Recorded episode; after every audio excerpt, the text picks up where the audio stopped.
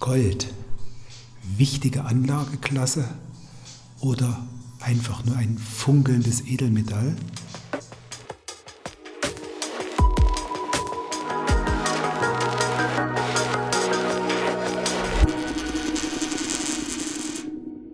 In meiner heutigen Podcast-Show möchte ich dir mal ein paar wichtige Fakten zu dem mir momentan sehr begehrtem Edelmetall Gold liefern.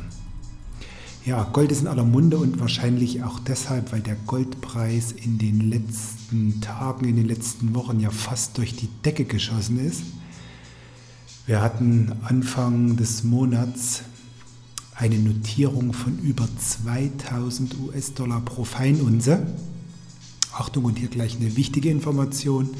Die Feinunze ist das gängige Handelsmaß, das Wägemaß für Gold und eine Feinunze, das sind 31,10 und Gramm. Ja, und dieser Goldpreis, der hat ja nun in den letzten Monaten eine sehr, sehr rasante Entwicklung genommen. Also der hat äh, mehrere hundert US-Dollar an Preiszuwachs erfahren. Ja, und dieser Preiszuwachs rührt natürlich aus der allgemeinen Entwicklung, die wir in den letzten Monaten ja erlebt haben. Stichwort Corona, Stichwort Notenbanken dieser Welt drucken und drucken und drucken und drucken. Also die Bargeldpresse kommt gar nicht zur Ruhe sozusagen.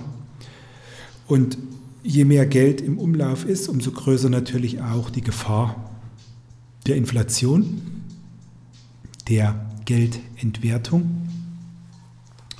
Und immer in solchen Zeiten, das war historisch schon viele, viele, viele Male so, immer in Zeiten, wo Geldentwertung droht, dann ist natürlich Gold besonders gern gesehen. Ja, und für dich zunächst mal ein paar Fakten rund ums Gold. Ähm, alles Gold dieser Welt, das bisher gefördert wurde, das sind gerade mal 193.472 Tonnen. Und jährlich kommen ca. 3500 Tonnen an neu gefördertem Gold dazu. Würde man dieses bislang geförderte Gold in einen Würfel pressen, in einen Würfel formen, dann wären das gerade mal äh, ein Würfel mit einer Kantenlänge von etwas weniger als 22 Metern. Also eine sehr, sehr überschaubare Größe. Und der würde ganz locker und leicht unter den Eiffelturm drunter passen und da wäre noch genug Platz bis zu den ersten äh, Metallverstrebungen. Wenn man jetzt alles Gold dieser Welt mal auf die Köpfe dieser Welt verteilt sozusagen, dann wären das gerade mal 25,5 Gramm Gold pro Kopf. Ja, also nicht mal eine Pfeinunze pro Mensch. Was gibt es noch an interessanten Sachen zum Gold? Ja, beispielsweise ähm, die Größe eines Kilo Goldbarren. Ja, man, man stellt sich diese Barrenform immer recht groß vor, aber beim Gold aufgrund seines hohen Gewichts entspricht das äh, noch nicht mal der Größe einer Zigarettenschachtel. Die ertragreichste Goldmine der Welt das ist die Muruntau-Mine in Usbekistan mit einer geschätzten Fördermenge von 60 Tonnen. Wow! Und die tiefste Goldmine der Welt, die liegt in Südafrika. Und hier wird aus einer Tiefe von über vier Kilometern das Gold gefördert. Ich hatte eben schon mal über diesen Goldwürfel gesprochen. Goldwürfel mit einer Kantenlänge von knapp 22 Metern. Und wenn man jetzt mal schaut, für was wird denn dieses geförderte Gold verwandt, dann ist das schon erstaunlich, denn fast 50 Prozent wird von der Schmuckindustrie verarbeitet, fast 22 Prozent sind private Investments, also das, worum es genau geht in diesem Podcast ja auch geht. etwas mehr als 17 Prozent lagert als Goldreserve bei den Noten- und Zentralbanken und 14 Prozent fällt unter die Kategorie Sonstiges.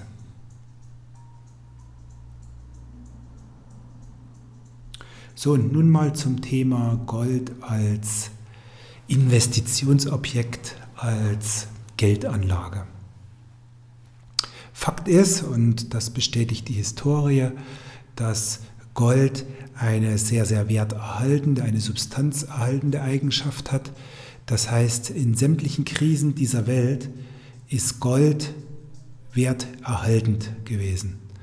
Also äh, egal, was da passiert ist, Gold hat seinen Wert behalten und das rührt natürlich auch daher, dass es ein begrenzter Bodenschatz ist sozusagen. Also Gold gibt es nicht in unbegrenzter Menge auf der Welt und daher natürlich auch ein äh, sehr, sehr begehrtes Edelmetall, nicht nur für die Schmuckindustrie, auch für die Industrie.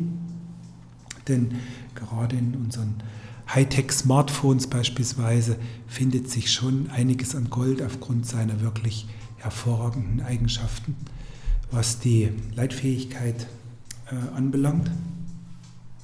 Ja, und wenn wir nun über Gold als Investment sprechen, dann stellt sich immer wieder die Frage, äh, brauche ich denn das Gold überhaupt in physischer Form?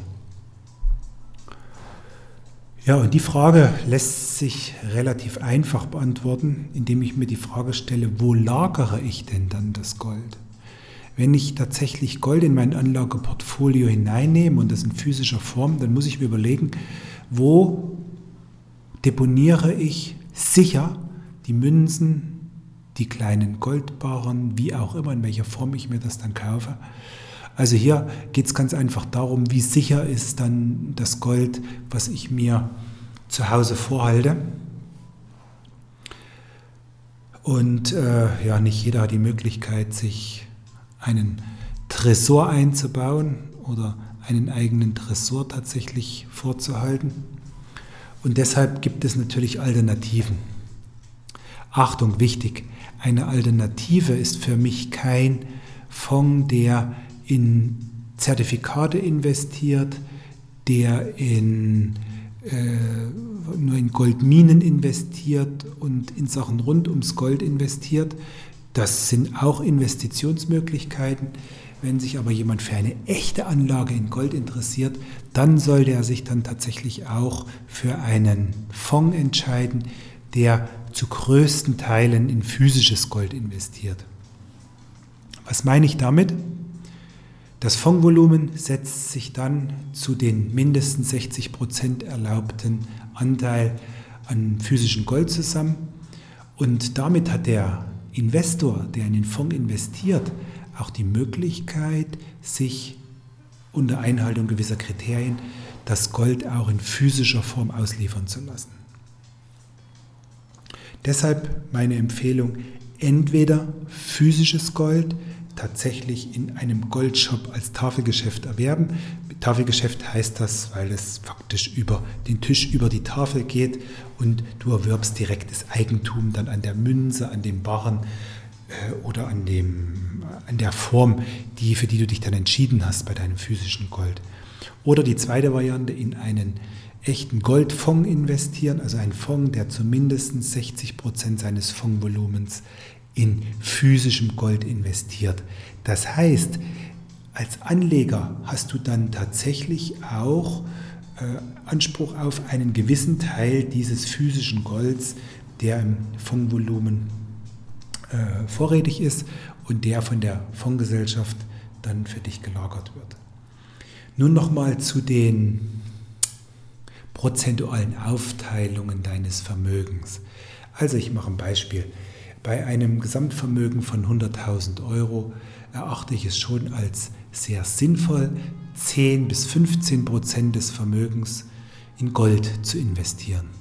Wer die Möglichkeit hat, das im eigenen Tresor zu lagern, der sollte sich das Gold immer wieder in Tranchen in einem Goldshop im Tafelgeschäft erwerben und dann das Gold in einen sicheren, in den sicheren heimischen Tresor packen Wer diese Möglichkeit nicht hat, der entscheidet sich dann für einen äh, Goldfonds, also für einen Fonds, der wie eben beschrieben zu mindestens 60 Prozent im physischen Gold investiert. Und damit äh, hast du dann die Möglichkeit, halt in Tranchen auch diese prozentuale Wichtung von 10 bis 15 Prozent zu erreichen. Der Goldpreis schwankt, das haben wir in den letzten Wochen und Monaten auch sehr stark sehen können. Jetzt aktuell sind wir wieder bei unter 2000 Euro pro Feinunze. Also man könnte tatsächlich sagen, jetzt haben wir wieder Einstiegskurse. Und genau diese Kursschwankungen kannst du ja auch nutzen, um dein kleines Golddepot aufzubauen.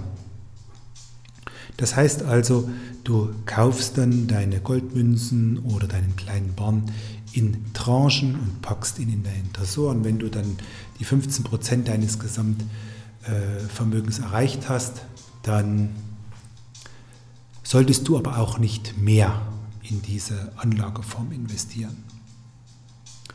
Zusammengefasst bedeutet das für dich, Gold ist ein echtes Anlageinvestment. Gold zeichnet sich nicht nur dadurch aus, dass es schön glänzt und schön aussieht. Nein, Gold ist ein sehr, sehr wertbeständiges Edelmetall. Ein Edelmetall, was die bisherigen Krisen dieser Welt wohl überstanden hat und auch die nächsten Krisen dieser Welt wohl überstehen wird. Und deshalb ist es für dich eine durchaus berechtigte Alternative und eine sinnvolle Ergänzung in deiner Anlagestruktur. Wenn du mehr über das Thema des Investments, der sinnvollen Anlage in Investmentfonds erfahren möchtest, dann höre und klicke dich einfach ein in meine anderen Podcasts. Ich freue mich, wenn du mir eine kurze Bewertung für diesen Podcast gibst. Gib mir ein Like, gib mir eine Bewertung bei Apple iTunes oder schreib mir eine kurze Nachricht. Ich freue mich selber dein Feedback, denn nur durch dein Feedback kann ich weitere interessante Themen aufgreifen und habe die Möglichkeit, mich ständig zu verbessern. In diesem Sinne, danke für deine Zeit, danke fürs Zuhören, bis ganz bald, dein Finanzdoktor Medizin für deine Finanzen.